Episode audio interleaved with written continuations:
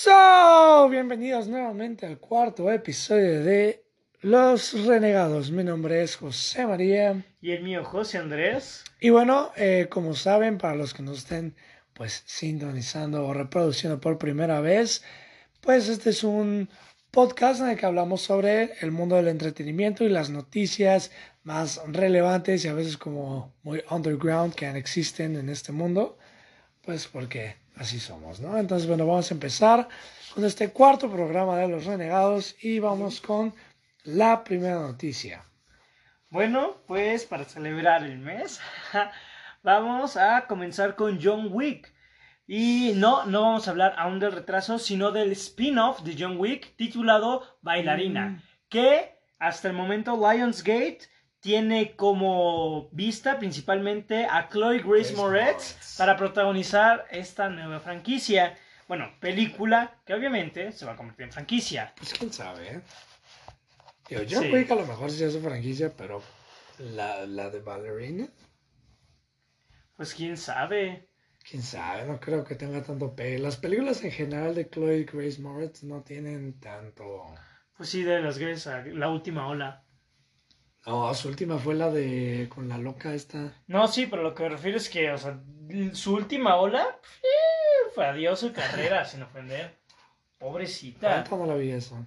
No, ni yo, pero pues fue el fracaso del año y todo el mundo la puso en la lista de lo peor del año y creo que ha sido de las películas que más he visto liderando el número uno en todo. O sea, mucha gente se salió de, las, de la película y todo. Pero Clay Grace Moretz es buena. me gusta, me gusta. Yo, tío, yo solo la he visto en Kick-Ass. Y no lo hace mal. Ay. Greta, la vimos en Greta. Por ahí, ay, espérame, pues ahí voy. perdón. o sea, la vi en Kick-Ass y no lo hace mal y en Greta. No, o sea, y lo hace bien. No me, no me encanta como. La que se rifa fue la otra. La, la loca, la ¿no? Loca. Sí, qué onda. Para mí se mereció una nominación. Impresionante. Ya ves que los Oscars batean a las películas de terror. Ay, ya sé. Nada más como que Get Out fue la única que ha quedado como de terror que está en los Oscars. Popular. Pero no, es que, ¿sabes? O sea, ya que la vi y todo, ni siquiera es tanto como una película de terror tal cual. O sea, no, no, no. No es, por ejemplo, no es, no es como Oz que esa sí es más como de terror. Pero es del, direct, es del mismo director. Ah, por eso, o sea, te estoy dando como la, la, comparación de lo que lleva el director. Pues sí. Y no es. pues este de. Es más, es más, ¿sabes? O sea, es como suspenso, pero es más como, como crítica hacia la discriminación, hacia el abuso contra los negros. Y pues sí, o sea, en cierto. Bueno, no. Iba a decir que Oz en cierto sentido también trae ese tema, pero no. O sea, trae la discriminación aún, pero no hacia la raza negra. No, es como. Pero, Sí, o sea, esa sí es más o menos en general. Pero bueno, volviendo a Chloe Grace Moretz. Pues la verdad es que la trayectoria no la seguimos. O sea, sí ubico a la actriz. También aparece en Si no despierto, algo así. No, espera, no, no se llama Si no despierto. Perdón, esa es otra. No sé muy bien cómo se llama la película, pero se trataba de una chava que tenía un accidente y estaba en el hospital. Y ella, pues, o sea, como que estaba fuera de su cuerpo, era como su espíritu, por decirlo así, y veía todo lo que pasaba. Es como una de romance adolescente que todo el mundo dice, ay, súper bella, o sea, de que lloran, pero tiene muy mala crítica. Entonces, no sé, la verdad es que ni idea. Pero es que a mí se me hizo raro el casting porque, bueno, es que sé que fue de niña con eso que pero pues de seguro, fue, o sea, es que, ¿crees que ella sea buena para tantas escenas de acción? Porque John Wick se... Se, centra en eso. Se centra en eso, es más, más, más, porque las, las bailarinas pues forman parte como de la parte de asesinos, pero de mujeres, de los rusos. Porque pues John Wick es parte de los, pues ahora sí que del reclutamiento de los hombres. Que en John Wick 3 nos dan como esa parte cuando John Wick va, pues ahora sí que a la, pues a la casa rusa, que, están, que van como pasando y ven a los, pues a los hombres haciendo las luchas y las mujeres en la parte de, pues de las bailarinas. Pero pues es que, o sea, nada más como que lo que tengo es que se me hace raro. O sea, bueno, no el cast, porque cuando me puse a pensar dije, bueno, o sea, apareció en Kick-Ass y hace buenas escenas de acción y toda la cosa. Y pues no sé, seguro la deben tener en mira, no confirmada, en mira, por alguna razón. Pero no sé, también como que se me hace extraño. No sé, yo pensé, o sea, no la conoces para nada, pero pensé que la que iban a seleccionar algo así era esta Alicia Vikander que es la de Tomb Raider, más o menos. Yo creí que ella iba a ser más o menos ahí. La, la seleccioné para esa película. No, no, no estoy seguro cómo voy a estar. No sé, en general yo no, como que no topo a muchas mujeres como que puedan, o sea, que, que hagan como ese trabajo como de las, de las peleas y así, como, más como del estilo John Wick, ¿no? Hailey Berry, pero pues nada. Hailey Berry. Pues fue la chava. La, la de los perros en John Wick 3. Ah, no, pero... sí, diferencias, diferencias. Pero bueno, este tema no tiene tanto provecho, no tiene tanto jugo, pero sí tenemos jugo con la otra noticia, porque hablando de John Wick, John Wick 4 se retrasa del, de marzo del 2021 a mayo del 2022, el 7 de mayo. Se atrasó todo un año. Y a mí se me hace Ay, mal. un año. Porque falta, o sea, aún falta un año. Porque técnicamente se va a estrenar, se iba a estrenar, perdón, me equivoqué, se iba a estrenar en mayo del 2021. O sea, técnicamente, ahorita estamos en mayo, se estrenaría en un año exactamente, aún faltaría tiempo. Para ese punto, yo sí creo que ya esto del coronavirus pasaría. Ya, ya algo. Que, o sea, es que. Y aparte, la, la, ya había empezado el rodaje, ¿no? Según yo ya, según yo ya, de tener O quizá ni idea, quizás como tienes, como tenía su doble función John Wick ese fin de semana, su doble función Ken Reeves, quizás iba a terminar de grabar primero Matrix, y después John Wick y por eso atrasaron un año, porque Matrix paró producción. Entonces dijeron, no, pues obviamente no podemos seguir grabando la película y apenas estamos empezando, cuando se termine esto, vamos a poder terminarla, pero vamos a ocupar más tiempo, entonces por eso las agendas cambiaron y Matrix 4 sigue para 2021 y ya John Wick hasta el próximo año, hasta el 2022, porque no creo que sea por la fecha de estreno. No, no creo. Porque no es de que hables que las de John Wick, o sea, sí recaudan dinero, pero no es de que John Wick se estrena siempre en verano, o sea, como que tiene una fecha específica para estrenarse, o sea, como que John Wick, yo creo que en cualquier, en cualquier época, o sea, en cualquier momento podría estrenarse en el año. Keanu Reeves es buena en cualquier época del año. Sí, o sea, pero como que no es de que sea una de esas franquicias como Marvel o como se dice, o algunos dicen que las de Christopher Nolan, que siempre se estrenan en, un tiempo, por decirlo, dicen que Christopher Nolan siempre estrena en verano, o sea, nunca, nunca estrena a mediados, que si nunca estrena a principios o finales del año, siempre es verano cuando estrenan sus películas. Pues es cuando más gente va al cine. Exacto.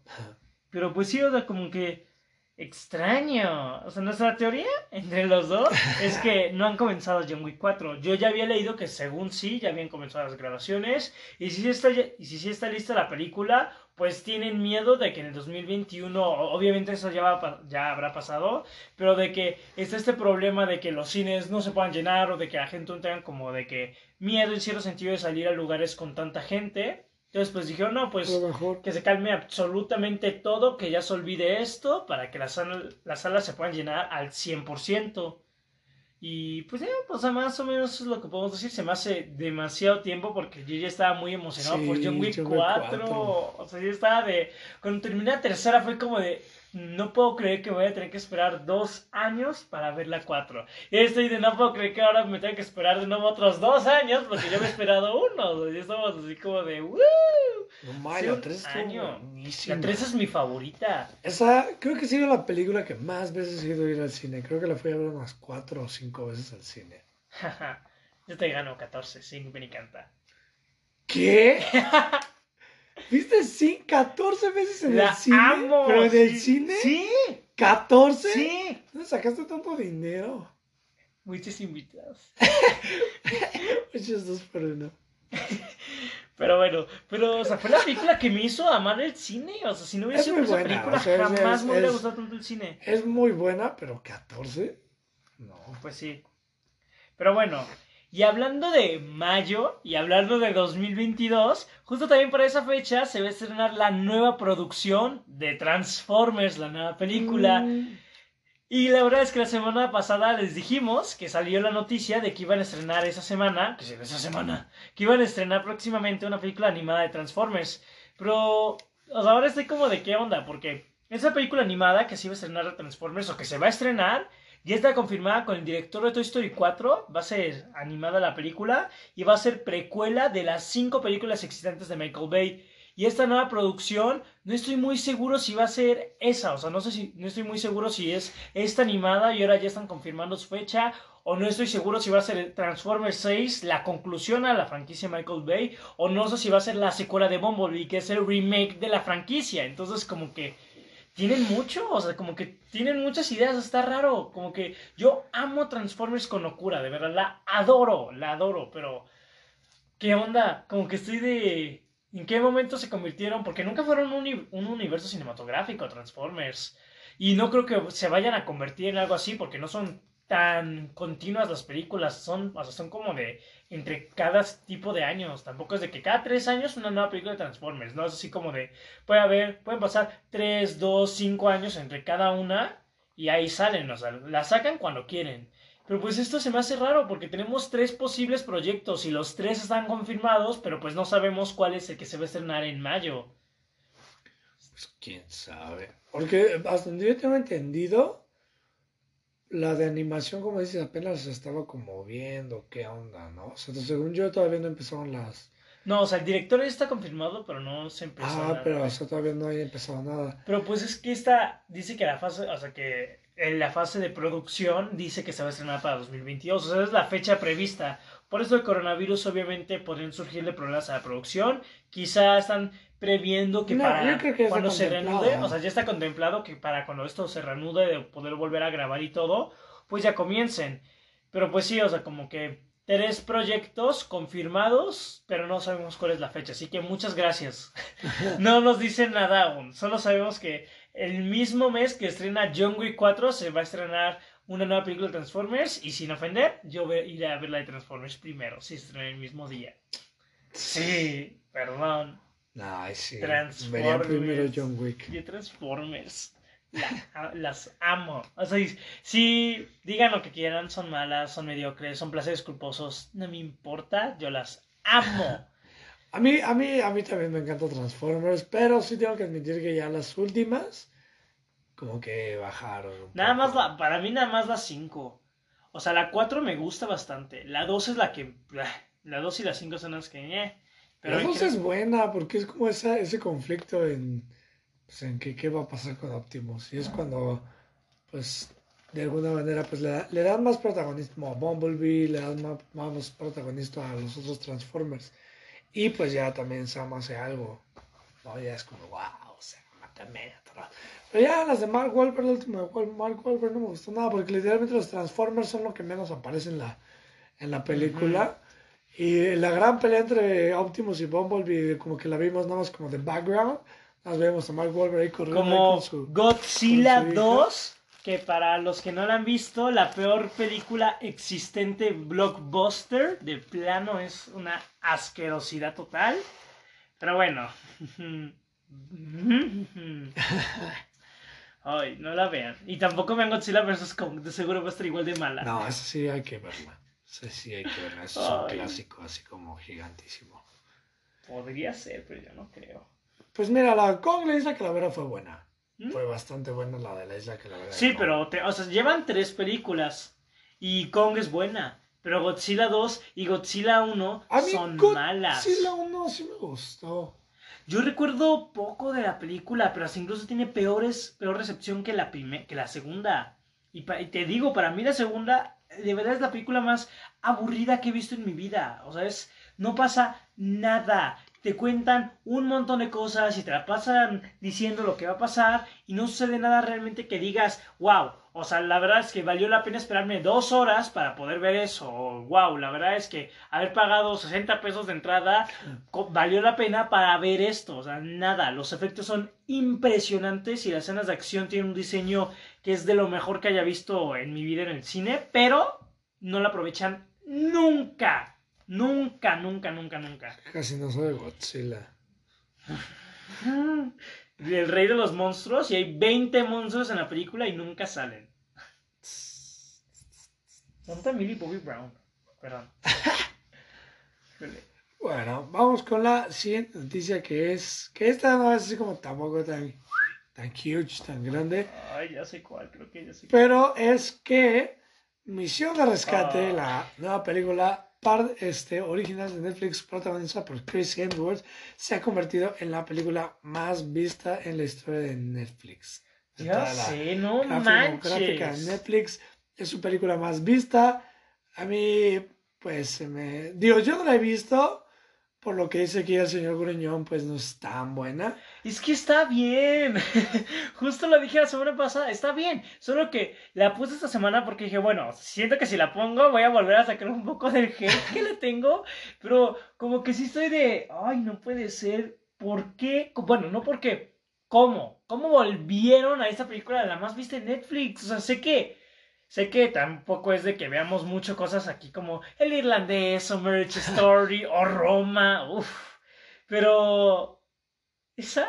O sea, sé que la anterior era la de Sandra Bullock de La de Bird Box. Bird Box.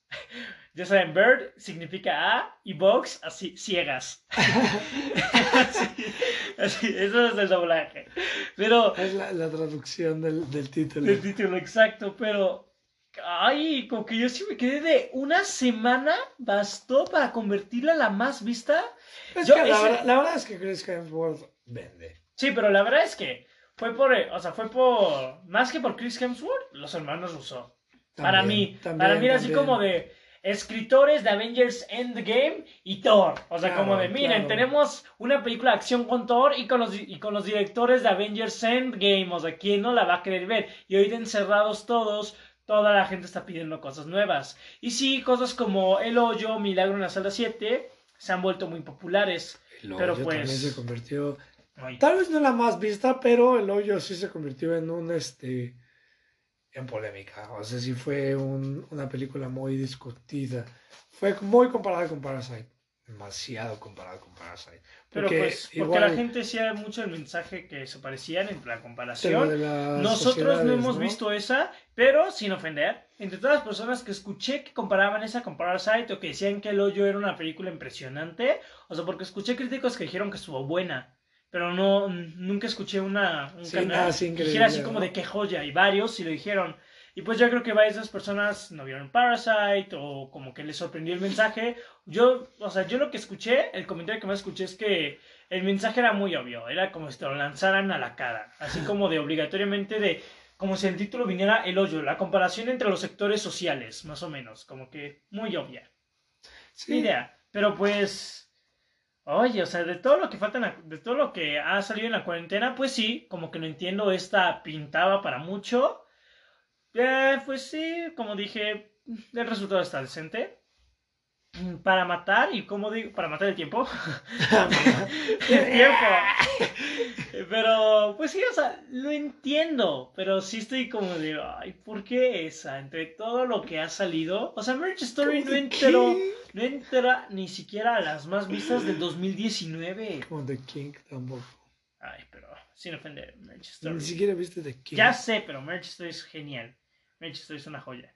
Y a ver, ya quitando. Bueno, tiene unas noticias buenas, en cierto sentido, entre comillas. Buenas para ellos.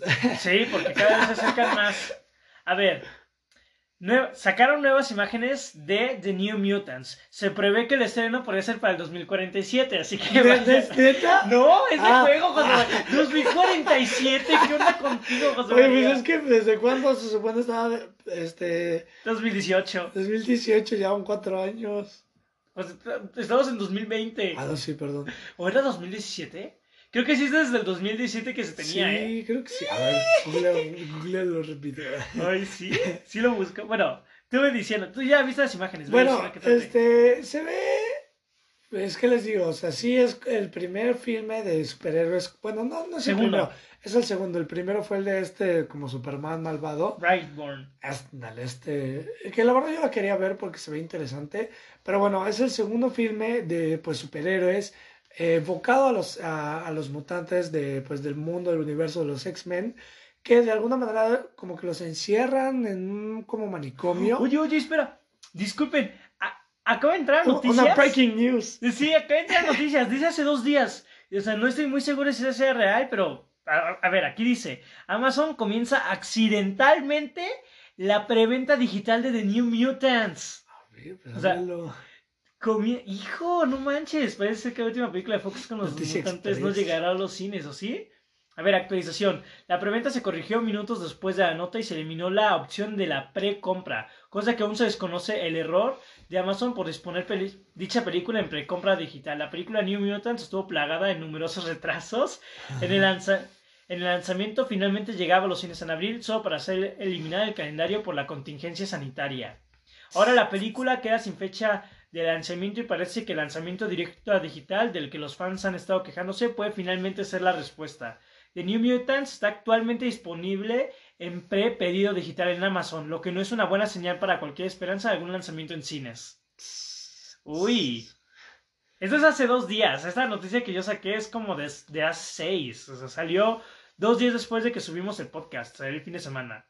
Y la verdad es que yo desde que vi el tráiler no me llamó la atención de New Mutants. Es que, no sé, yo no siento que, bueno, o sea, no vi Brightburn, pero no siento tanto que una temática como de miedo le sirva tanto a una película de superhéroes, más como New Mutants. Pero bueno, como les decía, trata más como de unos mutantes que son, de alguna manera como que están en un manicomio, supuestamente como que están tratando de, Curarlos. de curarlos, pero no. No algo- sabemos qué están haciendo. No, y o sea, las imágenes muestran como unos monstruos, está, son como monstruos. Muchos ¿no? dicen que literalmente copiaron y pegaron a Slenderman Ándale, de la sí. película. Es como Slenderman, pero con boca. Ay, tú no viste Slenderman. Pero yo sé cómo es Slenderman. Pero se veía, pe- o sea, al menos aquí se ve bien el diseño. Y No, real. no digo, o sea, no, yo no hablo de la película, yo hablo de que el diseño es como un Slenderman, pero con boca.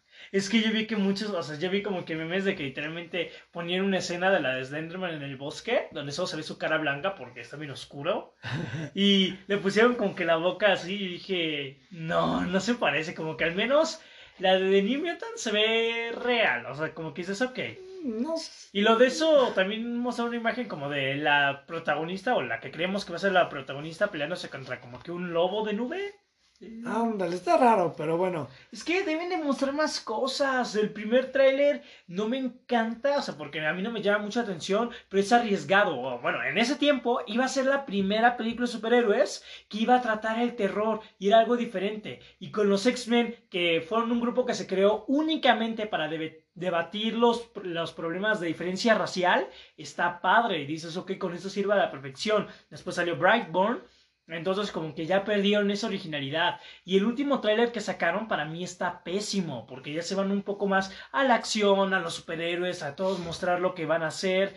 Y no me encantó, porque si no me encantó casi nada el primero, pues al menos decía, aquí se ve diferente, pero el segundo ya parece más genérico. Y estas imágenes regresan un poco a lo que pareció que nos estaban mostrando en el primer tráiler, pero den una maldita fecha de estreno, porque ya, o sea, al menos yo sí tengo el morbo de ver, o sea, yo sí tengo el morbo de ver en qué resulta, o sea, no sé. si A lo mejor sí, a lo mejor sí, sí, yo creo que sí la vería, pues para ver qué onda. Pero sí, pobre. Yo vi una publicación de, por favor, hagamos a New Mutants la película más taquillera de la historia. Pobrecitos. Sí, de New Mutants derrota Avengers Endgame. Qué avatar. Híjole. Híjole, pero pobres de New Mutants. o sea. Pobre, que yo no me imagino a los actores, han de estar llorando. y- Me imagino, chicos, chicos, se va a estrenar mi película, vayan a verla en los cines. ¡Tómala! Nunca, Ay, se fue, nunca se estrenó. Pobrecitos. O sea, pobres actores. Pobres todos, Sí. todos. Es que me digo Disney, o sea, la retrasaron. Y es que eso de la precompra en Amazon, según yo, por lo que yo ya había oído, ya, o sea, tenían prohibido estrenar The New Mutants en plataformas. Porque, ¿cómo se dice? Porque, por el trato que tenían, porque New Mutants se hizo y se terminó de grabar antes de que Disney fuera, antes de que Fox fuera comprado por Disney. O sea, no manches. ¿Cuán- ¿Por qué no lo han sacado? Pobrecitos, ya. Me siento tan mal por ellos. Híjole. Lo peor, el colmo, sería que la destrozaran la película, que, dije- que les dijeran, Nel, se Yo, la... yo siento que va a se ser la mala, ¿eh? ¿Sí? Sí. ¿Mala como Dark Phoenix? No, o no, no, no puede ser Mala- peor que Dark Phoenix. peor? ¿Qué es peor que Dark Phoenix? No, o sea, ¿tú crees que pueda ser peor que No, Dark Ah, nada, nada puede ser peor que Dark ¿Por los cuatro Phoenix. fantásticos? Bueno, nada puede ser que las cuatro fantásticos. Es que eso sí fue una, una porquería con P mayúscula, ¿verdad? Que, qué, qué, asco. Hasta la, la, la del. ¿De cuándo fue? Del 2000, ¿no? La otra, la primerita. Sí, 2002, 2004 más o menos. 2004, ni siquiera esa es. O sea, y esa es entretenida. O sea, no, o sea, es como mala. Placer culposo. A mí, a mí me gusta, pero así es como. Ay, no. Bueno, pues a pesar de que la película sigue sin estrenarse, podemos, aún hablamos mucho del tema. Porque sí. para mantener la esperanza. Para mantenerlos vivos. Ándale. Al menos dicen, bueno, como que aún no se estrena la película, pero la gente aún habla de nosotros. Habla de nosotros, somos, somos historia. Sí, ya van a pasar a la historia, no manches. Y a ver, aquí. Pero bueno, ahí vamos con. Ah. La siguiente noticia. Ah. Esto no sé qué pensar de esto. Digo, el director es una de las películas que menos me gusta del estudio de Marvel, pero hizo una película nominada a los Oscars y hizo unos muy buenos episodios de The Mandalorian. Hizo un muy buen episodio de Mandalorian, que pues la verdad, a mí yo amé esa serie, la verdad. No recuerdo exactamente qué episodio es, pero toda la, toda la serie es muy buena. Pero la noticia es que Taika Waititi dirigirá y coescribirá con la escritora de 1917 una nueva película de Star Wars. Como bien habíamos mencionado ya anteriormente en nuestro podcast, Star Wars pues todavía tiene mucho que contarnos, todavía tienen varias historias pues a futuro, se está planeando pues la nueva saga que se va a llamar este, ¿cómo habíamos dicho? The High Republic y bueno, Taika Waititi pues se ve como, como puntero. No, o ya, ya está confirmado. Él va a iniciar la nueva trilogía de Star Wars. Gracias. Espero que no esté plagada de chistes. Es que ese es mi problema. ¡Ay! Es que no quiero a Taika Waititi porque sin ofender. Me gusta Star Wars, me gustan todas, hasta incluso Han Solo. Y es que, bueno, o sea, en general sí, sí me gusta todo, todo lo que han sacado de Star Wars. Perdónenme, mátenme si quieren, porque muchos odian la nueva trilogía. Es buena. A mí está, para mí está buena, está bien. Está para mí mejor que las precuelas, menos que la tercera, pero es mejor que las precuelas. ¿Clone la 2? Sí, por mucho, perdón. Para mí sí. Para no sé, nota que los clones es buena. Mm, sí, es mejor que la 1. Y sí, quizás que la 2. Pero, ay, es que yo sí tengo a Thor Ragnarok como la que menos me gusta de Marvel. porque se me hace. O sea, primero rompió con todo lo que fue Thor. Todo lo que fue fue como de, ¿saben qué? Llevamos años teniendo una trayectoria, un desarrollo de este personaje. Lo estamos intentando hacer alguien más maduro y todo. Pues a la fregada, no me importa ¿tú qué quieres, Chris Hemsworth? Yo creo que sea gracioso. Ah, sí, porque el chavo, o sea, este tonto Chris Hemsworth, es que no me encanta actor, porque, como dice, porque no, porque no soy cómico. O sea, por eso. O sea, que sí iba a ir y que fue Taika Waititi quien dijo, no, pues vamos a hacerlo. no, y desde, desde, Thor Ragnarok fue cuando empezó con su, con su carrera de películas malas. De, de que quería ser bien gracioso. Ay, ya sé. Y es que el chavo es buen actor, o sea, en cosas... O sea, si no han visto, para huge paréntesis, si no han visto una película que se llama Rush, que trata de un... ¿Yo eh, es, es de un este, conductor de... No me si es de la Fórmula 1 o de Ferrari el punto es que se ha hecho una actuación muy buena. Yo no he visto ese de Rush. Veanla para que se den como un parámetro de lo, que puede llegar a ser Chris Hemsworth, de lo que pudo llegar a ser. Yo vi una llamada que sacó en el 2018, Bad Times at the El Royale, así se llama. Las actuaciones en esa película son geniales. Del 2018 se me hizo la película más infravalorada del año. Para mí era o sea, puedo decir que es un tipo estilo cine tarantino, de juntar a personas extravagantes y tener conversaciones interesantes, con acción, con traición, con muchos problemas. Y la película se descontrola cañón y es la actuación de Chris Hemsworth al final de la película lo que más, de lo que más se me quedó grabado. De verdad, yo sí lo vi en ese película y dije, o sea, para como yo lo tenía en películas de Marvel, hasta a ese punto ya había sido también Ghostbusters, yo tenía como el tonto cara bonita. Pero en esa película sí fue como de, no manches, me, me cayó la boca. Pero Thor Ragnarok se me hace para mí un enorme fallo. Y como película por sí sola también, a mí no me gusta ni el estilo, ni los chistes, ni la dirección de Taika Waititi. Y muchos me han dicho en comentarios, porque, porque sí me han comentado en Facebook, Twitter, Instagram, y todo. Me han dicho así como de, no, pues... tu veneno. Sí. Sí me han dicho así como de, no, pues se dirigió Jojo Rabbit y Jojo Rabbit fue de mis películas favoritas del año pasado. Es una increíble película. La dirección está muy buena, para mí no era para nominarse, ni el guion, pero la película está muy, muy bien hecha. Y algo que hace muy bien Taika Waititi son personajes, eso sí creo que, hace muy bien. Pero lo que no me encanta es que a pesar de que, de que Jojo Rabbit es una película dramática y todo, para mí fue como un experimento de intentar parodiar en cierto sentido la Segunda Guerra Mundial. Algo diferente, algo arriesgado que le terminó saliendo muy bien. Pero no siento que este tipo de estilo que él, que él deja en sus películas sea el que Star Wars necesita. Y tampoco hablamos de una franquicia dura y seria y oscura como DC quiere ser. No, Star Wars es diferente. Pero que desde que Disney inició en cierto sentido esta nueva trilogía, no, para mí no desde el episodio 7, pero sí le han querido meter comedia a estas películas. En, la, en el 8 estuvieron que también eran personajes que también daban ternura, pero esos monstruitos o esos alienígenas que ah, vienen del planeta de, Luke. ¿Cómo se no se llamaban, no sé cómo se llaman. Borg, algo así.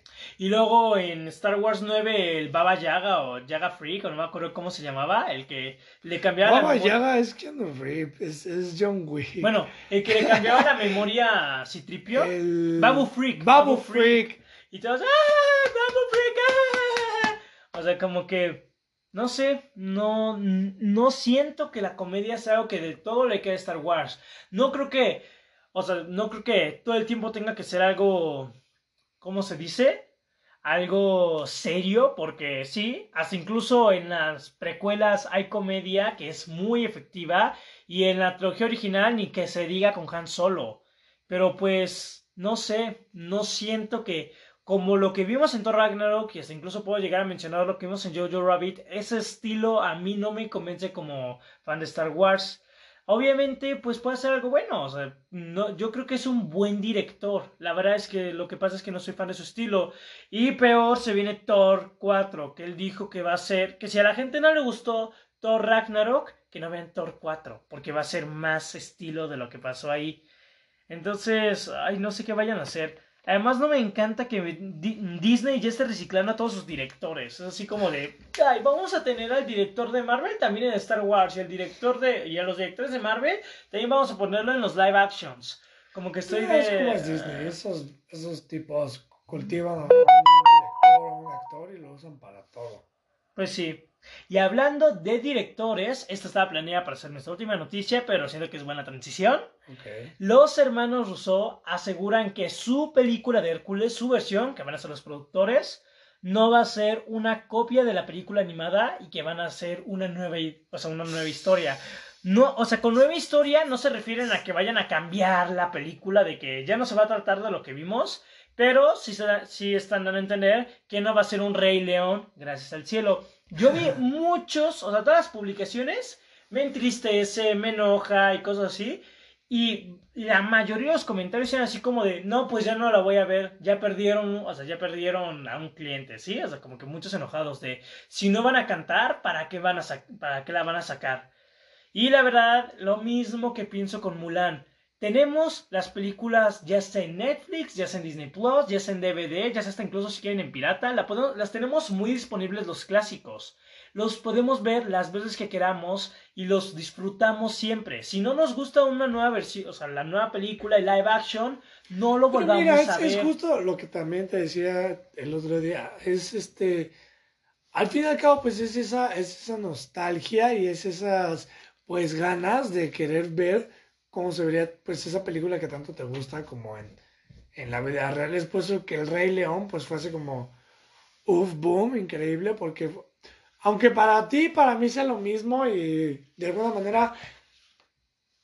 El Rey León, o sea, yo la vi y sí dije, ah, pues no está mala, ¿no? Porque al fin y al cabo es el Rey León, ¿no? Y la película es buena, la película del Rey León por sí es muy buena y la historia es buena y, y a mí me gusta el Rey León, ¿no? Y pues ya, o sea, verlos ya como en la vida real de alguna manera, o sea, como si fueran animales reales y todo, que sí, está espectacular. Pero, o sea, ya verlo así como de esa manera, pues sí está interesante. Ya yo creo que otras, otro tipo de películas como Hércules, como, pues no sé, como, ¿cuáles otros iban? Ah, pues como Aladdin, como esas películas. Cenicienta, Alicia en el País de las Cenicienta, no, pero es que esas, o sea, no son tal cual, primer, bueno, live action. Ah, bueno. O sea, más como, a lo mejor La Bella y la Bestia, como Aladdin, que son más como live action. Aladdin se me hace la mejor que han hecho hasta el momento, porque Aladdin sí hace cosas nuevas, da nuevas ideas, intenta de modernizar la historia, pero mantiene aún el estilo. a mí lo, que, lo que no me gustó de Aladdin fueron sus nuevas ideas. En general, Jasmine fue su idea muy diferente, porque en general toda la película va conforme al clásico y Jasmine fue lo único como que diferente de, ya sabes, el no, no fue como la de La Bella y la Bestia, que de plano solo metieron una escena nueva. O sea, al menos aquí la película. no, o sea, no, no, no. A lo que voy es que La Bella y la Bestia hasta eso no estuvo tan mala. No, para mí esto eso, eso, está mejor para mí que... Aladdin. Lo que hace Aladdin buena es Will Smith. O sea, es lo que salva demasiado a Aladdin. A mí me gustó el estilo de Guy Ritchie y toda la ¿El Aladdin? Sí, me gustó la dirección, los sí, o sea, sí, pero por ejemplo, en general, por ejemplo, quitando a Will Smith, ¿con qué te quedas? Con Jafar, que es un asco, Jafar, que es un asco, el Sultán, que también está de hueva, Jazmín, que la verdad a mí no me gustó nada. me encantó, perdón. Y Aladdin, pues que sí lo hace bien, ¿no? También está genial. O sea, la película cuando empieza, empieza muy... O sea, como que Aladdin al principio no te, no te atrapa, no te da nada. Es hasta cuando llega Will Smith como el genio que levanta un poco la película y ya Aladdin toma más presencia en la película y se vuelve importante. Eso sí te lo acepto. Pero, por ejemplo, a mí no me gustó... No, no es porque sea mala la actuación de esta chica como Jasmine, pero... Es increíble. No, es, es, buena, pero es que no me gusta el enfoque que le dan a Jasmine en esa película y no me gusta cómo manejan el feminismo en esa película. A mí la canción... Porque se ve como muy forzada, así como de... Mira, a mí la canción no me gustó y luego, o sea, y luego momentos... Sí, la canción de Speechless, la canta muy bien. Algunos no son tan, o sea, algunos momentos no son tan buenos, pero cuando dieron la idea al principio y cuando te dijeron que, o sea, lo de su mamá, eso me gustó, pero a mí se me hizo mejor idea que como te la manejan en el clásico, lo de que, o sea, sí, quiere ella encontrar el amor, quiere salir con alguien o casarse con alguien que llame pero pues que no le quiere entregar su reino con el que ella ha crecido a un desconocido, solo a alguien más por solo, por solo ser príncipe, o sea, y te lo demuestran bien, bien, o sea, muy forzado y muy tonto, con el chavo que era bien estúpido, que fue el primer pretendiente y el único. Pero me gusta cómo es que ella, o sea, no quiere ser nada más la nueva sultana porque soy mujer, sino que ella quiere ser la sultana porque ella quiere un cambio, quiere un cambio y quiere demostrar que ella está para ellos, porque desde la muerte de su mamá ha estado encerrada. Y eso se me hace muy hasta eso, hasta esa parte iba bien, o sea, como que el enfoque que tenía Jasmine era bueno, pero Speechless. Había, speechless.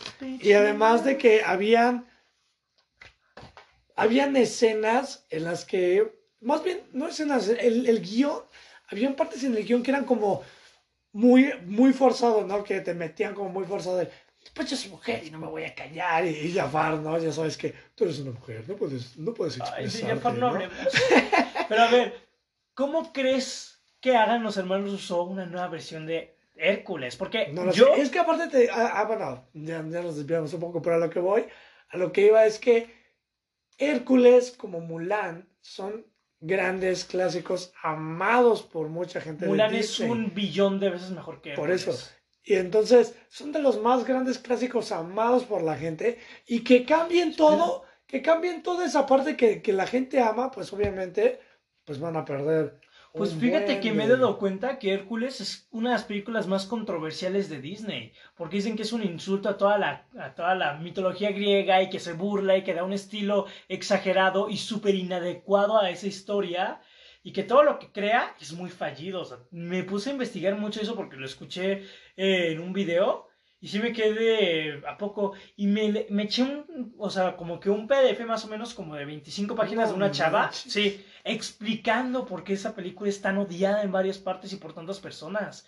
Yo sí me quedé, no puedo creerlo, porque Hércules, con todas las personas que hablamos, es como de, ay, es buenísima. me diga Hércules es mala. Sí, y hay mucha gente que la ama, pero después de leer eso como que dije, ok, lo entiendo. Pero la mayoría sí fue que los comentarios que vi de esto, de esa pues Es como Mulan, la verdad es que Mulan también fue controversial en, en China y en pues en el país de origen fue igual controversial porque no les gustaba cómo pintaban a Mulan, cómo pintaban al ejército chino. De hecho, justamente por eso la película de Mulan no se, no se hizo como en, la, como en el clásico, porque no les gustaba la forma en la que se representaba el ejército chino, la forma en la que manejaban a Mulan, Mushu, las músicas, que los ridiculizaran tanto. Por eso, más que nada, Mulan no llegó a, hacer la readaptación que, que pudo haber sido. A mí, o sea, esta nueva adaptación, perdónenme, y tú también me vas a buscar ahorita. Yo creo que este remake, o sea, este live action, podría ser mejor. No, no mejor. Perdón. A lo mejor sí es una historia buena y entretenida, pero no, no, no creo que sea mejor que el original. Es que tienen mucho potencial. ¿Qué tienen de mucho potencial? La ¿Has visto nada? Es buena. O sea, la pues sí, pero la historia de Mulan es buena. Esta no sé qué sea, esta no es Mulan. Mulan cuando pelea contra una bruja. No, o sea, de hecho, la bruja es el apoyo. ¿Es, ¿Es el apoyo? ¿No viste el segundo tráiler? No, he visto nada de Mulan. Porque segundo el segundo tráiler de verdad es de los mejores que he visto. Está espectacular. Te diría, te lo pongo, pero pues hay dos minutos, man. Pero no, o sea, el villano es como que un sujeto que lidera como que un grupo de asesinos y tal, cosa que están atacando chinos. No, no son los unos, no son los unos. La verdad es que el villano de Mulan, no sé, me acuerdo cómo se llama. Shang, no. Ah, Shang es el. Sí. Ay, bueno, sigamos, el villano. El villano es muy bueno. Me gusta ese villano. Es como muy culero.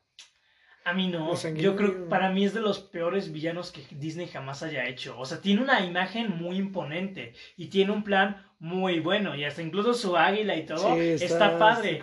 Pero él solo se resume al último acto. Es lo único que para mí logra en la película que dices, pues ok, está bien. Y lo único que hizo fue como que mm, pegarle a Shang, medio feo, y ya. medio Pero los momentos donde nosotros podemos hablar más del personaje del villano son cuando Mulan le gana. O sea, son como los momentos donde Mulan se enfrenta a él como lo de las montañas o al final. Pero en Hércules me interesa ver, o sea, con los hermanos Rousseau, tiene las, o sea, Hércules en cierto sentido es una película de acción manejada de comedia. Y sí, Marvel, o sea, los hermanos Rousseau sí meten comedia en sus películas. Tampoco tanta, pero pueden manejar la comedia y la acción de sí, ¿sabes? Es algo que manejan muy bien ellos. A llevarla a otro nivel. A mí sí me interesa muchísimo. Sí estoy como de mm, cada vez más con los hermanos Rousseau, por misión de rescate y todo. Pero pues la verdad es que son buenos. O sea, los, ellos son buenos. Sé que van a ser productores. Pero pues sí, yo sí creo que si quieren hacer una versión diferente, yo sí estoy con los brazos abiertos. Yo quiero ver cosas nuevas. Aquí tenemos en DVD la película de Hércules y siempre la vamos a ver si no nos gusta esta nueva. Pero pues que conozcamos una nueva versión, porque al igual que Mulan, Hércules es una historia, es un personaje de... O sea, Mulan, al parecer, es una historia china. Entonces puede tener diferentes adaptaciones. Hércules es una, o sea, es un pues personaje de la mitología griega. No solo podemos conocer esta versión musical, podemos conocer una versión más fuerte, con más acción, más, energética, más seria. O sea, podemos tener cosas diferentes. Por eso quizá entiendo con más cosas como el Rey León o Aladdin, que son las historias de Disney. Pero siendo Mulan o Hércules, que son ya cuentos y cosas definidas desde antes, eso está bien. O sea, como que para mí está padre hacer su propia nueva versión. Y yo estoy muy emocionado. Eh, siento que esta sí siento que podría ser mala, pero ah, veamos, veamos. Falta bastante para esa película, pero pues va. y a ver, siguiente noticia. ok. Bueno, la semana pasada hablamos de pues, The Last of Us de videojuegos y vamos a volver a mencionar una noticia de videojuegos, muy simple. Pero bueno, para los fanáticos de Star Wars, este de se va a sacar un juego que junte todas las películas y series existentes del universo Star Wars. que se va a llamar Lego Star Wars The Skywalker Saga. Para los que les gusten los juegos de Lego con los que hayan crecido, Ah. como nosotros, o sea, voy a decirlo, nosotros crecimos con The Complete Saga de Star Wars, el No, juego de Lego, buenísimo. y eran las seis películas. Todavía Ahora cuando está- los juegos de Lego no hablaban, que no hacían como... Ahora van a estar las nueve, las 11 películas más las Las- dos series. Clone Wars y Rebels van a estar. ¿Van a estar las series? Y ya dijeron que van a estar más de 500 personajes en el juego. No manches. Salió un primer póster que estaba muy más aparece como que Luke y del otro lado este de Darth Vader y abajo aparecen personajes combinados de toda la franquicia, como Rey, como Kylo, como este de este Han Solo, Obi-Wan, o sea, como que ahí aparecen varios. Está, a mí se me hace muy para la idea y ya se confirmó que se va a estrenar en el último mes del año. Entonces, A ver qué Pues, tal, a ver qué tal. La verdad es que el último juego de Star Wars Lego que jugué fue el de Clone Wars. La serie Clone Wars. Está muy bueno. Muy bueno. nosotros aquí hablando de Lego. es que estaba muy bueno porque, o sea, tú podías viajar, o sea, te ibas al crucero estelar, te agarrabas tu nave y ahí te ponías a viajar a los planetas y podías entrar al crucero estelar de, De los, los de villanos, los separatistas y ahí sí. desbloqueadas los trajes. Está muy padre, la verdad. Muy Y está padre. para que ahora vayan a hacer todas, todas las Todas, películas sí. e historias de Star Wars. Yo Oye, voy a pero va, a estar, va a estar larguísimo, ¿no? Sí. Si van a vender las series, va a estar bien largo. Yo sí lo quiero, vas a así como de, "Uh, voy a tener sí. a Kit Fisto. Uh, Kit Fisto es mi personaje favorito de Star Wars.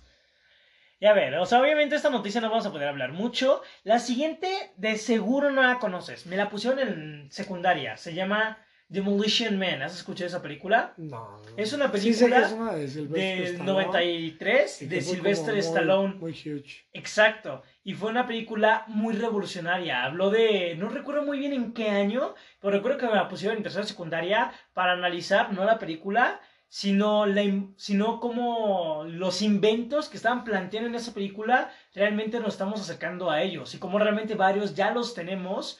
Y cómo pues lo estamos considerando, o sea, en ese punto lo vemos, hicimos así como en esa película de, ok, o sea, como que está fuerte.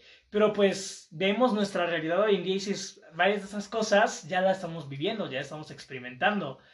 Y van a sacar secuela, van a sacar secuela de Demolition Man. O sea, es una película de acción donde Sylvester Stallone interpreta a un policía que es congelado y, despier y lo despiertan como unos 30 años después para atrapar al ladrón que jamás encontró, que ahora planea un acto terrorista.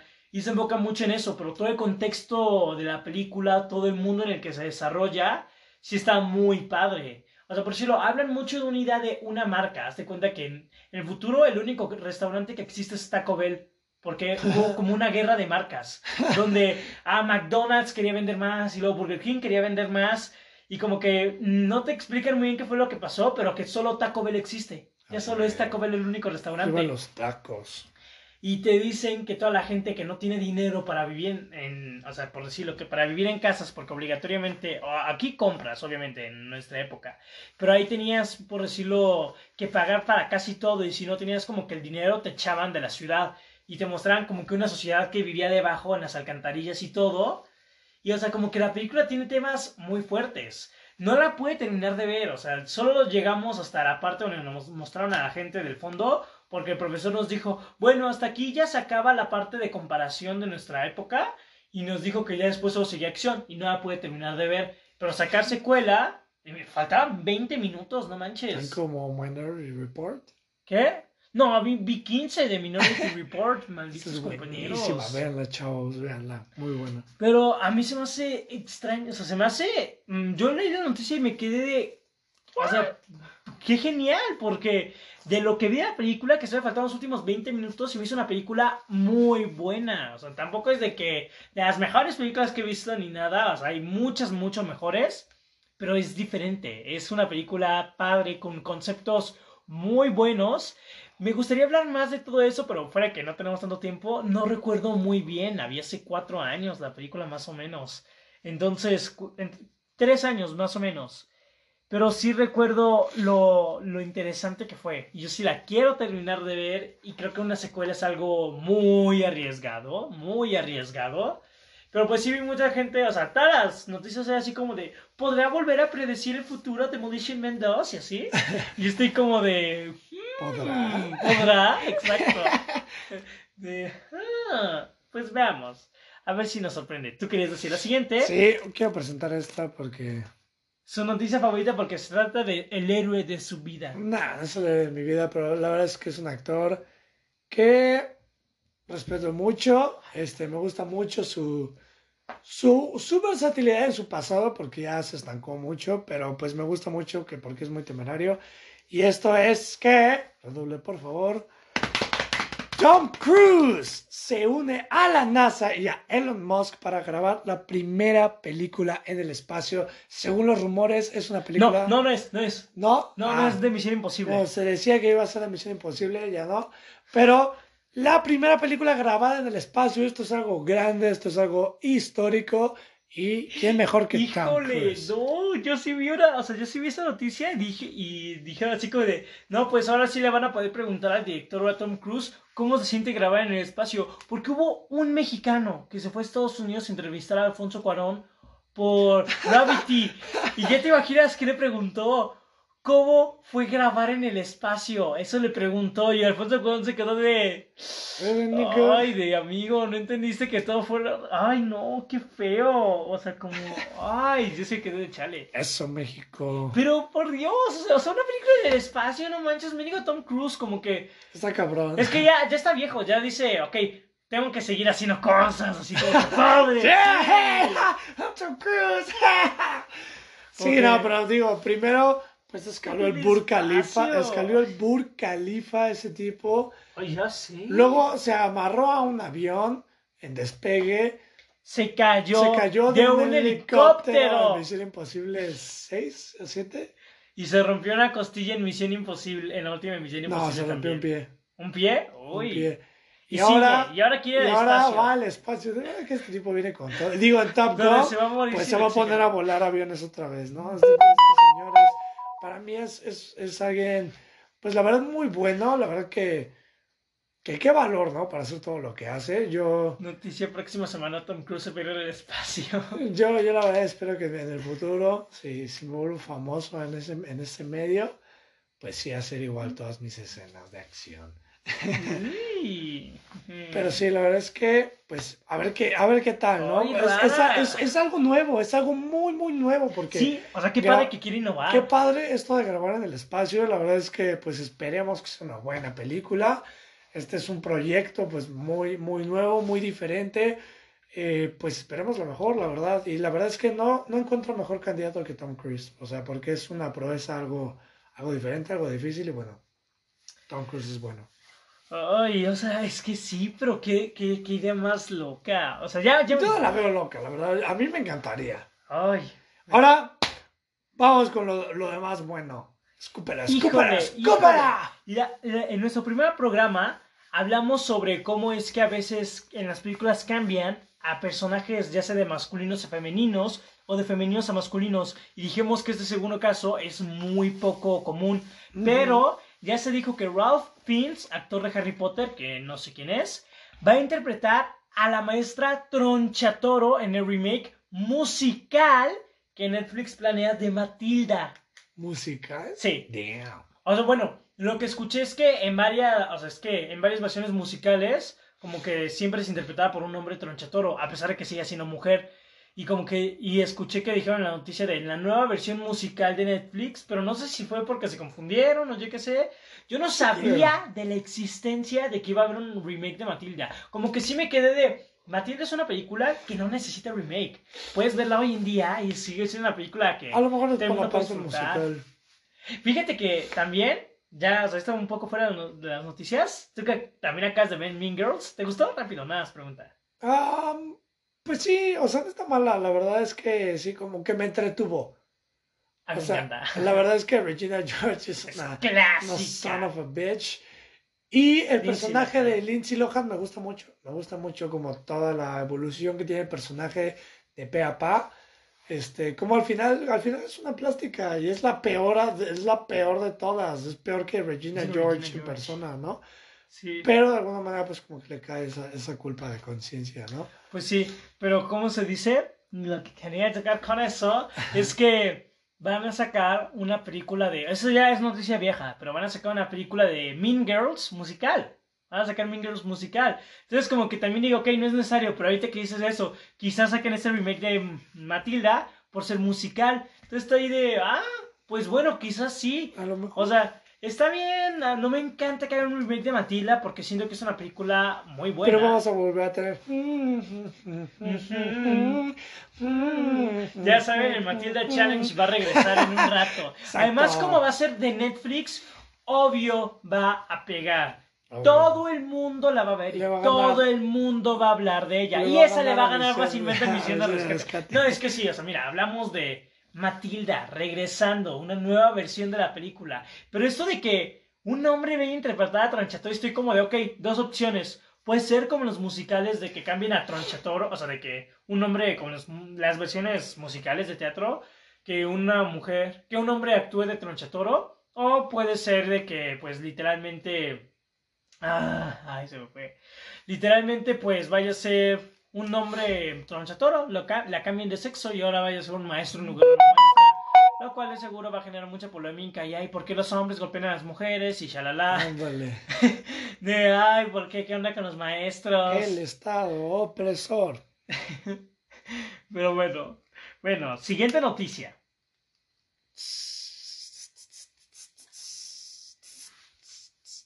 Ahí va. Disney está buscando que Karen Gillian protagonice las nuevas películas de Piratas del Caribe. Karen Gillian, por si no la conocen, es Nebula en Marvel, pero más importante es la protagonista de Jumanji, porque lo hace mejor que La Roca. Y la verdad es que pues hace ya la primera semana les comentamos esto de Piratas de Caribe, de que se rumoreaba de que iba a haber una sexta entrega que diera conclusión. Eso aún está descartado, pero remake nunca fue hecho a un lado y sigue siendo esta idea de que la protagonista va a ser una mujer. Antes era Jennifer Lawrence la candidata. Ahora buscan a Karen Gillian, la hermosa y talentosa y genial Karen Gillian que puede hacer lo que sea. Ella se puede encargar de lo que sea. Ella es... La adoro, yo la adoro. En Jumanji me encanta, lo hace muy, muy padre. Y Nebula, pues ni idea, yo no sabía que era ella. Como que me quedé de, ah, ¿a poco va a ser Nebula? Pero bueno, Está bien. La verdad es que una, un remake de Piratas del Caribe también es una de esas franquicias que yo digo, ok, no siento que necesiten un remake, porque Piratas del Caribe es muy icónica. O sea, quizá la 4 y la 5 no sean ya tan buenas, pero no veo por qué hacer más. La verdad es que sí, es el mayor acierto que ha tenido Disney en todo, en toda su filmografía, porque Piratas del Caribe era una atracción, era que la gente se subiera a un barco en Disneylandia donde veían piratas. Y de eso, de una atracción de donde la gente veía piratas, hicieron una película que fue nominada a premios Óscares a Mejor Director, Mejor Película y Mejor Actor del Año.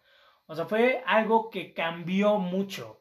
Y está padre que quieran hacer una nueva versión femenina, no me encanta. Lo que no se ha confirmado es que sí, podría ser un remake de Piratas del Caribe, pero remake de que nunca haya pasado nada de lo que vimos en las películas, pero de que no sean los mismos personajes, ¿sí? O sea, quizá Karen Gillian no vaya a ser una Jacqueline Sparrow. o sea, quizá un nuevo personaje, y eso está padre, como que expandir el mundo, que quieran contar más. O sea, sí leí que no iba a ser, que iba a ser un remake, porque no van a mencionar nada y porque no van a utilizar nada de lo que hemos visto en las otras y que quizá enemigos sí, o sea, quizá algo como David Jones vuelvan a puedan Yo volver a siento que sería mejor que sí lo canonizaran, ¿no? Como todo lo que crearon con Piratas del Caribe lo trabajaron con una historia aparte.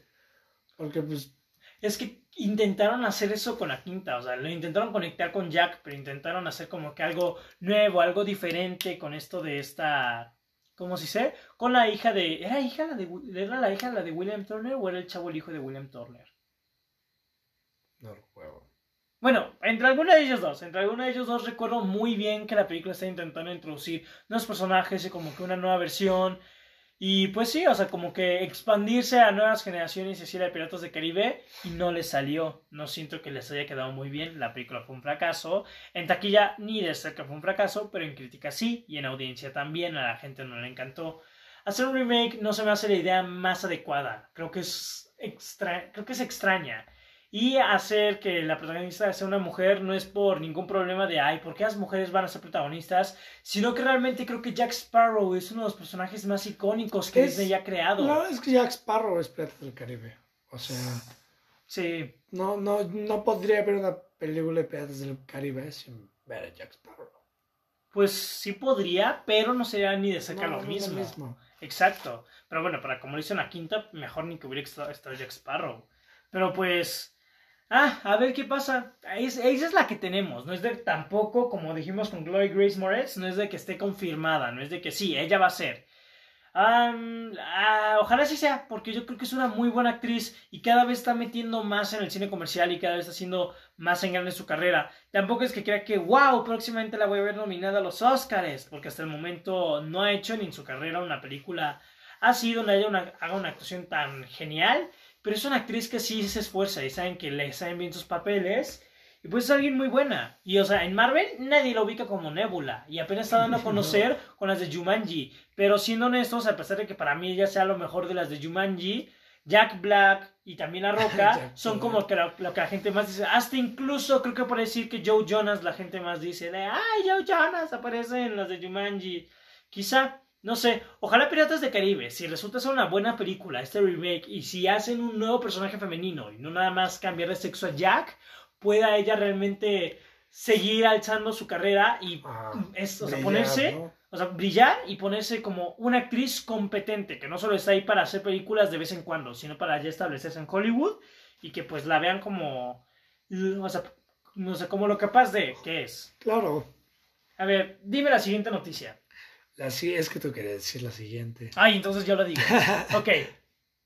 Ah, nada, dila. ¿Sí? Sí, me da lo mismo.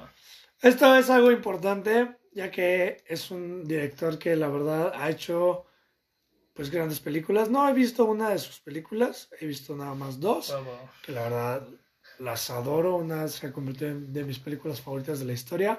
Y es que Damien Chazelle va a hacer su nueva película protagonizada por Brad Pitt, Emma Stone y Tobey Maguire. Tobey Maguire es el primer Spider-Man, por si no lo ubicaban. Maguire. Pues hay gente que no.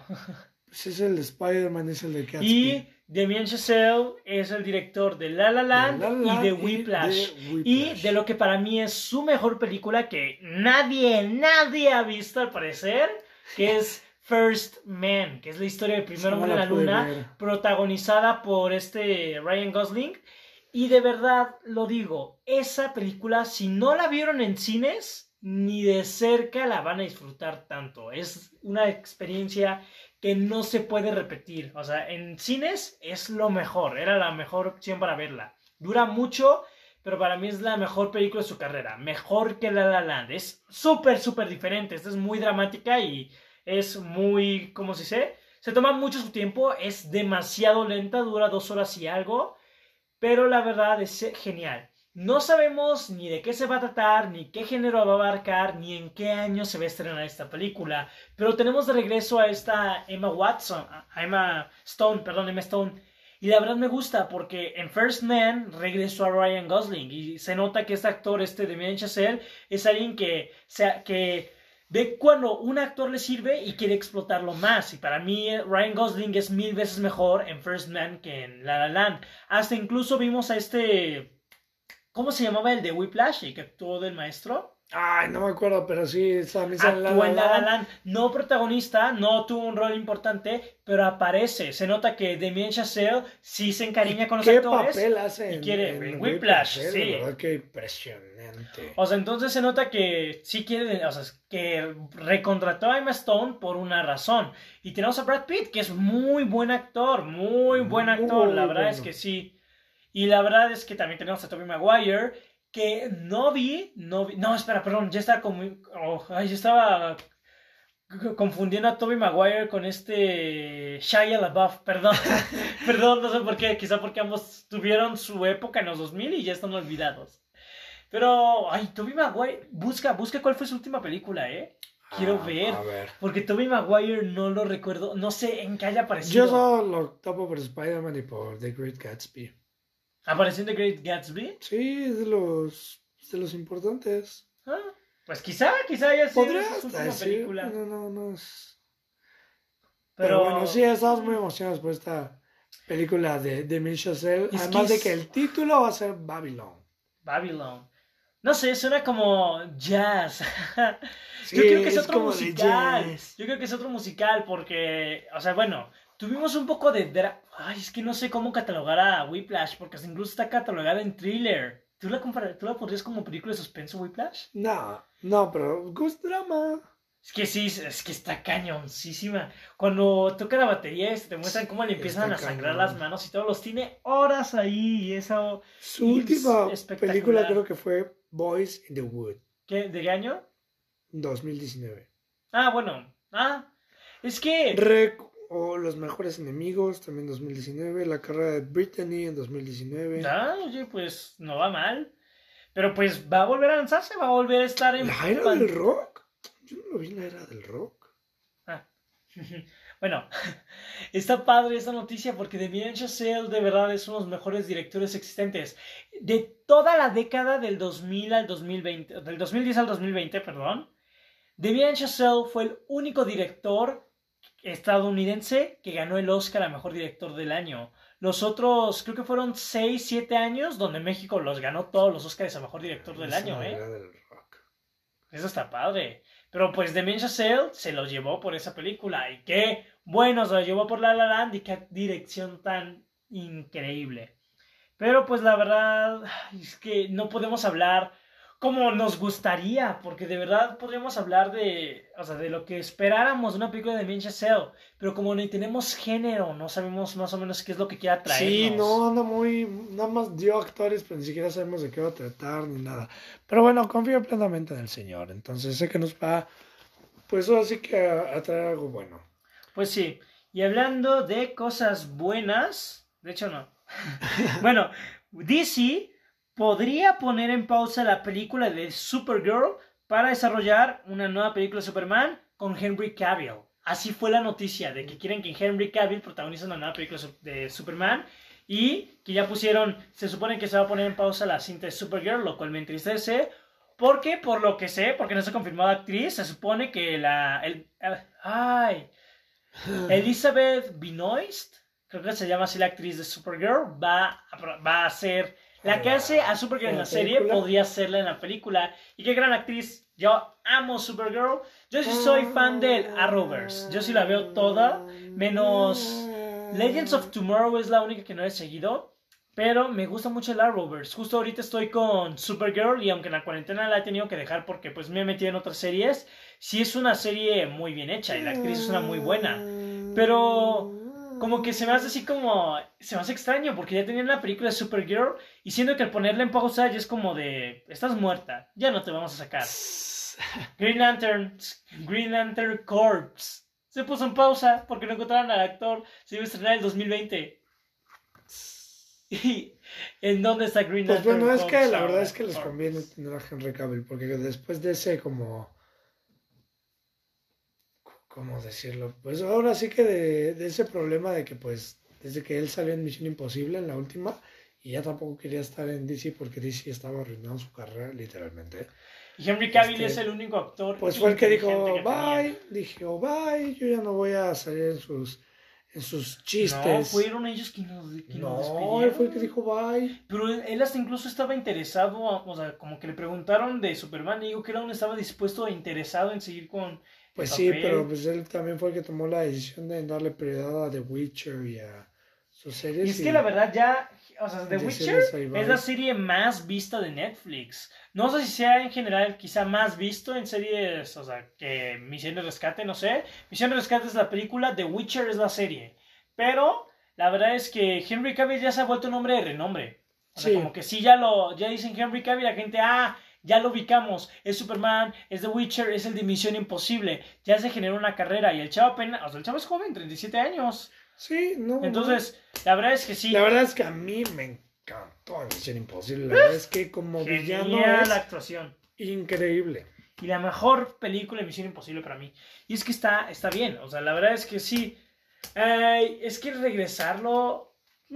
Pues. Pues no, es que fue buen Superman. A mí me gusta mucho como Superman. Sí. Creo que es el que más me ha gustado. Sí, bueno, yo, yo, no puedo decirlo porque hay muchos Supermans y no he visto ninguno. Jamás he visto ninguna película de Superman, más que Men of Steel. Entonces, a pesar de que me gustaría decir, sí, Henry Cavill es mi favorito, no puedo decirlo. Bueno, ahora vamos tomando en cuenta que también venimos hablando de Netflix. Vamos con la siguiente noticia, que ya que estos tipos pues están apoderando del mundo, ya que menciona Disney, pues Netflix aumentará sus precios en la plataforma al primer, a partir del 1 de junio. Así que pues chavos, vayan, vayan ahorrándole al bolsillo. El plan básico va a pasar de 129 a 139, el plan estándar va a pasar de 169 a 196 y el plan premium va a pasar de 229 a 266. De hecho, si ustedes se están metiendo a Netflix, a muchos ya les está arrojando pues la alerta, ¿no? El aviso de que se les va a empezar a cobrar más. Qué mala onda, o sea, ya tienen el mundo en la palma de la mano, ya están ganando más que Netflix al fin y, al cabo, cobran más. Más que Netflix. Más que, eh, más que Disney. y cobran aún más. Al fin y al cabo pueden hacerlo porque oferta y demanda y son la única, son la mejor oferta y la mejor demanda ahorita. Entonces, pues ni modo. Ay, pues desbloqueamos las billeteras. Pues sí, la verdad es que ahorita, este mes, metieron muy buen contenido a la plataforma, ¿eh? La verdad, ahí ya lo tenemos en DVD. tenemos toda la trilogía de Batman, tenemos Space Jam, tenemos Batman vs. Superman, tenemos... Pero por ejemplo, metieron Nacido el 4 de julio, que esa es una joya de las de Tom Cruise, de cuando era un chavo muy versátil. Esa, véanla. Este, creo que fue nominado por esa película. Está muy, muy buena. Algo fuerte, pero muy buena. Y bueno, ay, había otra. Metieron varias. Échenle una ojeada, está bueno. Shutter Island, no Shutter Island, excelente película. Excelente. De Martin Scorsese. Creo que fue la primera que vi de Martin. La primera que yo vi fue The Irishman. Y es muy buena película. Irishman es genial. Me dormí. Ay, pues no manches. Yo sí, la terminé como a las 11 y fue como de wow, qué gran película. a ver, la siguiente noticia, a mí me encantó. O sea, nunca los he leído, nunca he visto la película, no sé nada. A mí la verdad no me gusta nada, nada. Yo tampoco las había visto, vi, vi dos hace tiempo que me fui de vacaciones a Cancún, la vi con mis primas que pues la estaban viendo y que películas tan malas. A ver, ni siquiera saben de qué películas hablamos, déjame decirlo. Pues les estoy dando para que ellas sean la idea, pues ya saben de qué estamos hablando. No, creo que saben. De que brilla. Bueno, ya les dio pistas. Twilight sacará no una nueva película ni nada de eso, sino un nuevo libro llamado Midnight Sun. ¿De qué se va a tratar este nuevo libro? De nada nuevo. Es la misma historia que vimos en Crepúsculo, pero ahora esta eh, Bella, ya no va a ser la protagonista, ahora va a ser Edward, el personaje de Robert Pattinson, el vampiro, el protagonista. Ahora toda la todo el libro va a girar alrededor de la misma historia, pero más barata. es, pues al fin y al cabo va a ser sí la misma historia, pero pues viéndolo desde la perspectiva del personaje de Edward, ¿no? Más que nada, explorando a lo mejor más como el mundo vampiro de él, como su familia vampira, y no tanto como los problemas existenciales de... o sea, pero va a ser la, o sea, va a ser la misma. Sí, yo sé que va a ser la misma, pero la historia está enfocada en Kristen Stewart. Sí, pero por si lo... Entonces, a lo mejor ahora nos cuentan más, o sea, lo mismo, pero más del lado de Edward. Entonces lo vas a conocer más. Es que, o sea, al principio dije, eh, con esta idea, como que dije mala. Pero cuando, antes de, cuando escuché que iban a sacar un nuevo libro de Twilight, dije, le están copiando los Juegos del Hambre porque Twilight acabó ya desde hace tiempo, mucho antes que los del Juego del Hambre. Y como se dice, se me hizo extraño que fuera una historia de Edward, pero dije, ah, bueno, o sea, él como que es un vampiro, quizá tenga mucho provecho que sacar, pero si tiene tanto pasado, una relación con su familia y todo, ¿por qué sacar la misma película? Bueno, perdón, perdón, el mismo libro, pero desde el punto de vista de otro personaje. Quizá abra más el panorama y haga más a lo mejor si vende bien, a lo mejor si vende bien, pues ya empiezan a vender más historias de él. Pero se me hace, híjole, a mí se me hace tonto. Imagínate, es, ya sacamos... Es, es ridículo, completamente ridículo. Es que imagínate, ya sacamos este de Avenger, que Avengers, perdón, eh, Capitán América Civil War, ¿sí? Donde Capitán América es casi, es el protagonista. Ahí sí. Y ahora vamos a sacar Iron Man Civil War. La misma película, pero los momentos donde veíamos a Capitán América correr y perseguir a Bucky, vamos a ver a Tony Stark. ¿Qué estaba haciendo? Ahora lo veremos. ¿Qué estaba pensando? Vamos a verlo. Y o sea, aquí sí, quizá pues. ¿eh? Sí, sí, yo también. Pero bueno, o sea, como que sí. Sí, dice eso, que pueden sacarle provecho, pero es innecesario. Es vamos a sacar dinero. Y la verdad que lo hayan anunciado dos, tres semanas después de que los Juegos del Hambre anunció un nuevo libro. Y que, o sea, los Juegos del Hambre va a ser una precuela. Y nosotros vamos a hacer una tipo precuela, más o menos, porque vamos a contar otra historia, pero técnicamente es la misma, pero desde el punto de vista de otro personaje. Se me hace. Ah. desesperados. De necesitamos dinero. Sobre todo la escritora, de seguro. Porque ya nadie ni compra, ni renta, ni hace nada con las películas. Y perdón porque dure tanto, ya estamos en la última noticia, ya esta es la última. Ya, deja de hacer eso. Se trasciende que Hayden Christensen podría volver a interpretar a Anakin Skywalker en la serie de Obi-Wan Kenobi que Disney Plus planea. Planea. No, bueno, perdón, la que ya está confirmada. Pero todavía no empieza nada, no hay nada de esa serie. Y se rumoreó muy fuertemente, ya tiene un poquito, que sí, que no, que ya... Iban a cancelar. Ajá. No, pero o sea, ya la, o sea, la serie ya está, o sea, ya la tienen en plan. O sea, no es de que podrían sacarla, o sea, no es como la de los Jedi. O sea, esta ya, ya la tienen, ya, ya tienen, así como de va a haber una serie de Obi-Wan, de que se podría cancelar, pues sí, pero pues eso con cualquier proyecto, pues eso siempre está como de que, ¿saben qué? Ya no pues nos vamos a arriesgar.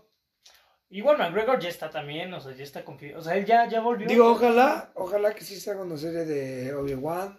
Para mí, pues, Ewan McGregor ahora, es un increíble Obi-Wan. Ahora, el asunto.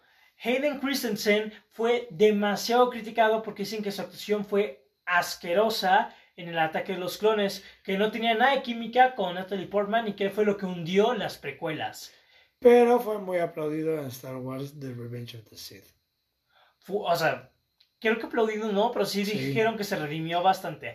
pero aún así como que sí generó controversia, ya no sacó muchas cosas y pues la verdad es que esa sí no sacó muchas cosas, de sí conozco un poco.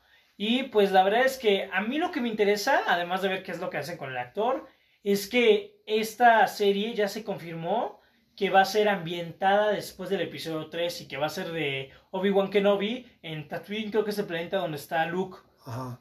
Entonces, ¿qué va a ser Anakin? Porque no va a ser Anakin, técnicamente ya va a ser Darth Vader, porque en el episodio 3 se transformó.